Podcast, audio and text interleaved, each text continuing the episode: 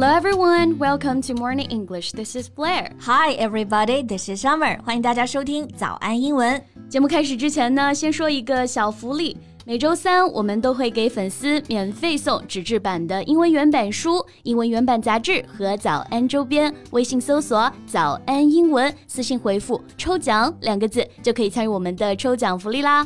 这些奖品啊，都是我们为大家精心挑选的，是非常适合学习英语的材料，而且你花钱也很难买到。坚持读完一本原版书、杂志，或者用好我们的周边呢，你的英语水平一定会再上一个台阶的。快去公众号抽奖吧，祝大家好运！今天啊，我们来聊一聊生小孩这件事儿。Wow, is that what you're thinking about these days? Having a cute baby? No, it's not about me, but a problem that South Koreans are facing this year. The country has broken its own record for the world's lowest fertility rate. 韩国人现在呢已经生不出小孩了，哎，是因为今年韩国又刷新了世界最低的生育率的记录，对吧？ 这里的 fertility rate 就是生育率的意思。fertile 这个词呢，做形容词可以表示可以生育的，然后 fertility 就是名词，表示生育。那大家可能还会想到一个词啊，就是 birth rate。那这两个词还是有区别的啊。birth rate 它指的是出生率，the number of births every year。fertility rate 强调的是女性在适龄期间内生育的小孩数量。在讲人口增长的时候呢，这个 total fertility rate 总生育率它是更重要的一个指标。呀 It is the single most important factor in population growth. A total fertility rate of 2.1 is known as the replacement rate. 也就是说啊，想要保持人口的正增长，这个生育率呢需要达到二点一。嗯，OK，那我们来看韩国现在的生育率到底是多少呢？It's zero point eight one in 2021, zero point zero three percent lower than the previous year. 韩国前年的生育率就已经是世界最低了，零点八四。那去 年就更低了啊，只有零点八一。所以我们前面说呢，它是打破了自己保持的世界纪录。It has broken its own record for the lowest fertility rate. Right. And that's a problem we all should be alert to. So let's talk about that in today's podcast. 嗯，那今天呢，就来一起看一看韩国极低的生育率现状，然后呢，学一些实用的英文表达。我们今天的所有内容都整理成了文字版的笔记，欢迎大家到微信搜索“早安英文”，私信回复“加油”两个字来领取我们的文字版笔记。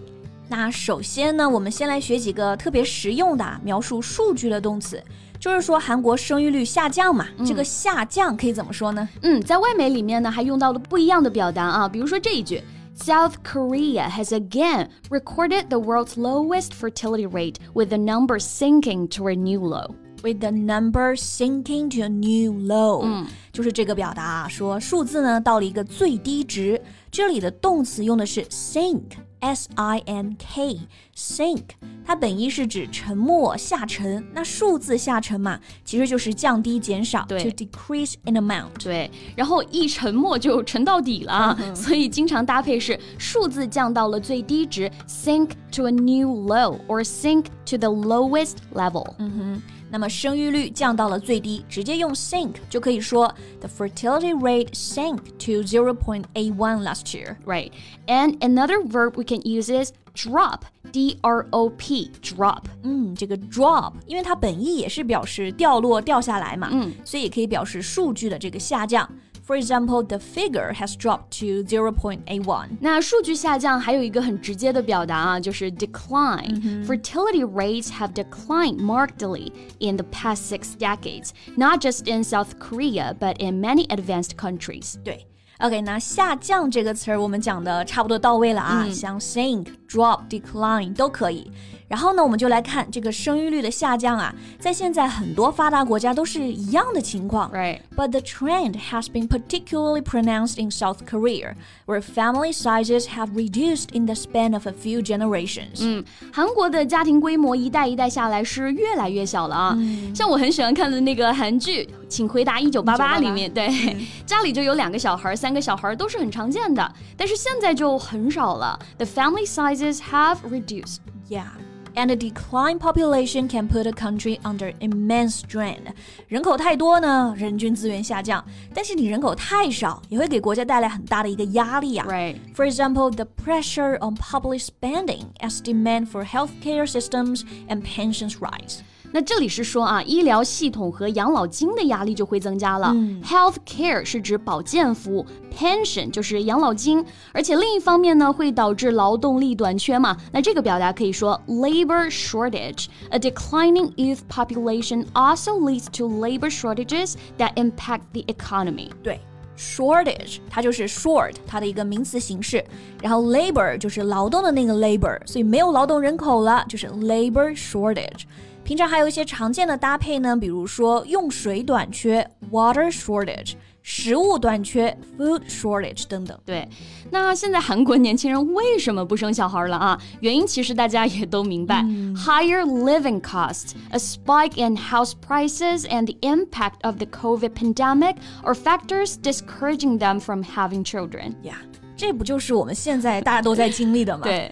higher living costs 生活成本啊越来越高，a spike in house prices 房价猛涨，对，the impact of the COVID 还有疫情的影响嘛。嗯，那这里有个词啊，spike，它本意是指尖头、尖刺，还有像专业跑步运动员穿的那种钉鞋啊，都是 spikes。那在这里呢，它还可以表示猛增或者说急剧上升，所以 a spike in house prices meaning there's a sudden large increase in house pricing.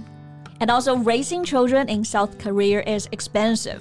而且呢，在韩国养小孩也特别的贵啊。嗯、Many people can't even afford the baby-related items or the baby care centers，像宝宝用品、还有托儿所啊、幼儿园这些都要花大笔的钱。而且韩国的现代女性呢，受教育的程度越来越高了，嗯、所以就越来越不愿意生小孩了啊。嗯、Women in South Korea are highly educated, yet far from equal in the workplace. The country has the highest gender pay gap of any rich country. Yeah.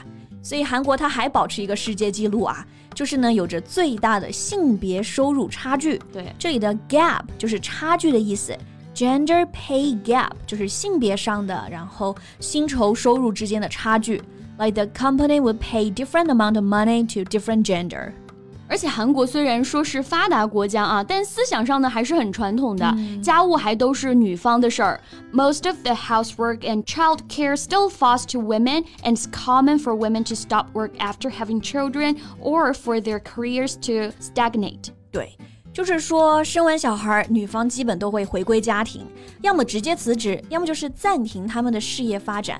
刚刚这个 stagnate 意思就是停滞不发展了，也就是说，本来这个事业是有发展空间的，但是一旦有了家庭和小孩，their career stagnate 就不会一身心扑到事业上去了。Essentially, many women here are still forced to choose between having a career and having a family. Increasingly, they're deciding they don't want to sacrifice their careers.